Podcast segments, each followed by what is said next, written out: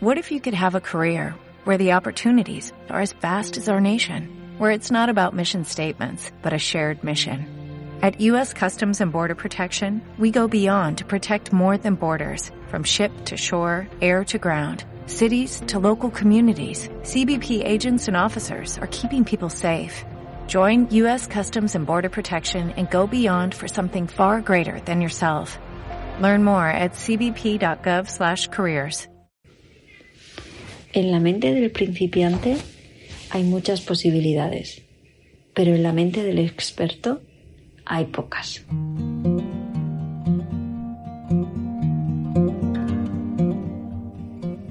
Bienvenido, bienvenida al podcast de la Biomac Family. Seguramente tú lo estés escuchando un día por la mañana, así recién sale. Yo estoy en la tarde del sábado. El sábado intento Intento no abrir el ordenador, pero hay siempre un montón de preguntas que, pues, que me van rondando la cabeza. Y justo mañana domingo tengo una tutoría que tengo unas ganas de, de hacerla porque me han hecho unas preguntas tan buenas. Y hay siete u ocho personas que han coincidido en, en, su pregunta. Mira qué curioso, ¿no? Varias personas me han dicho que cómo actúan y que, y que qué pasa cuando tú has cogido ya el sí del pie y estás ahí en plena faena haciendo tu rastreo. Sabes que se te tiene que encoger por pues, lo que te haya salido, ¿no? Al, al, al preguntar el sí de la persona que tienes delante. Eh, vamos a imaginarnos pues que se te tiene que acortar el pie derecho porque te ha salido así en el test, ¿no? Y, y, de repente te estaba saliendo todo bien y de repente se te acorta el pie izquierdo y te quedas tú, pues, pues que ya no sabes tirar, ¿no? Y, y el problema de, de cuando te, te ocurre algo así es si tú te paralizas. Porque si tú te paralizas, te entra el miedo. Y si te entra el miedo, te entra la duda. Y ya cuando te entra la duda, la sesión la puedes echar a la papelera que te dé la gana. porque, porque ya no te vale. En el momento que dudamos, eh, se transmite alto y ya, ya no hay ninguna respuesta. Entonces yo me vuelvo a anclar en este proverbio zen que, con el que he comenzado el podcast de esta semana, pues que, que tengas la mente abierta, que tengas la mente del principiante, porque realmente cuando se produce un acortamiento del, del otro de mi cuerpo, aquí se te abre un gran abanico de posibilidades y lo que en un principio a ti te puede parecer que es un obstáculo, se puede llegar a convertir en tu camino. Justo mm, estaba leyendo el formulario ¿no? de las preguntas y, y, una alumna, Celia, una tocaya mía, Celia Capuchina, me, estaba diciendo que había cogido a su pareja y su pareja estaba haciendo de antena. Ambos son terapeutas, por lo tanto están familiarizados con el tema de la, de la kinesiología. Y, y bueno, pues tenían la respuesta muy bien, estaban tratando a la abuela, le estaban haciendo un, un escáner y de repente, vamos, un rastreo y de repente va el pie izquierdo y se acorta cuando todo el rastreo se les había cortado el derecho. ¿Qué pasó? Pues que pararon, eh, comprobó el chico y al chico también le pasaba lo mismo. Decían, pero bueno, es que esto, esto no puede ser, ¿qué significa? Aquí ya se quedaron un poco bloqueados y de ahí venía pues una de las preguntas. Y yo le, le contaba a Celia que justo le, le llamé el otro día y estábamos hablando. Me llevé la grata sorpresa además de que es alemana de Hamburg que es donde yo, pues donde yo he pasado muchos años de mi vida. Y bueno, pues yo le explicaba un poco mi experiencia al, al respecto, recordándole que le estoy hablando solo de posibilidades, no de protocolos ni de verdades absolutas, ¿no? ¿Qué pasa o qué puede pasar, qué se me ocurre a mí que puede pasar y qué es lo que yo he visto con años de experiencia que está pasando cuando de repente se te acorta el otro pie.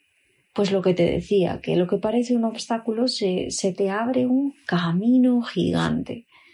Yo de entrada, algo que siempre hago es que comienzo a hacer el rastreo y no dejo que nada me detenga Entonces, cuando me sale una cosa rara, un perro verde, un pie izquierdo, de repente cuando tenía que salir el derecho, yo me lo marco me lo subrayo, me pongo, imagínate, pues que he empezado pineal, parital, hipófisis, frontal, seno nasal, nariz, yo qué sé, y llego al estómago y de repente racataca.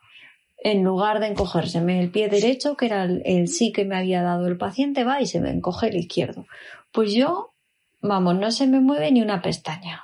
Subrayo, me lo apunto ahí el estómago una raya debajo y sigo con mi rastreo como si no hubiera pasado nada. Muchas veces en un rastreo hay varios que me cambian el lado, ¿vale?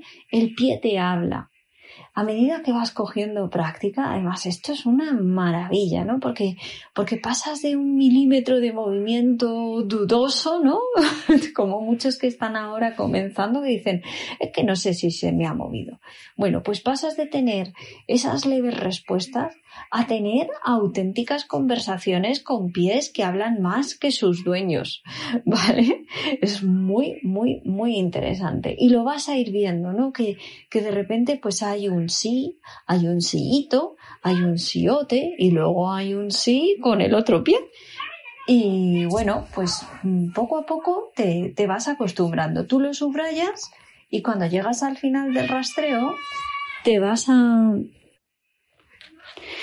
Bueno, están mis niñas discutiendo al otro lado de la habitación y me he tenido que levantar y ponerme como una sargento. Así que voy a intentar retomar por donde lo había dejado que, cuando llego al final del rastreo, pues empiezo a preguntar, ¿no? Y me voy pues al primer par que me ha salido descolocado. Imagínate que es el estómago. Ya te he puesto en el ejemplo antes. Y entonces lo que pregunto es si, por ejemplo, bueno, lo primero encuentro el punto de resonancia, ¿no? Es estómago, estómago, estómago píloro, estómago corazón, estómago hígado, no sé, mil posibilidades. Bueno, no, Goiz te da unas poquitas. Yo, pues, siempre me agarro a Goiz, ¿no? De toda la lista, pues imagínate que me sale estómago píloro. Entonces, lo primero que pregunto cuando me cambia la respuesta del pie es si la polaridad que yo tengo que aplicar en mi paciente también ha cambiado. Porque en un principio ya sabes que yo siempre, bueno, yo y por convenio, ¿no? Eh, si, por ejemplo, se habla de estómago píloro, se sobreentiende que el primer punto que yo menciono es negativo, por lo tanto, estómago negativo, píloro positivo. Pero si me ha cambiado la respuesta del pie, todo puede ser que, que sea estómago positivo, píloro negativo. Esa es la primera pregunta que hago. ¿Que me sale que no? Pues entonces lo que pregunto es si hay una emoción atrapada ahí. Si me dice que sí, pues pregunto si tengo que saber más o si, o si se puede, si se puede liberar. Tengo que saber más, normalmente siempre es un sí. Entonces, mm, me voy al código de la emoción de Bradley Nelson y pregunto, ¿hay alguna emoción atrapada en el par estómago píloro que pueda liberar ahora? Y ya pues hago todo, todo el proceso de, de carrerilla. Y cuando he terminado de poner los pares, pues libero las emociones. Cuando he encontrado la emoción, eh, le pregunto al paciente, oye, que, que me ha salido, pues imagínate, me ha salido una emoción de ansiedad.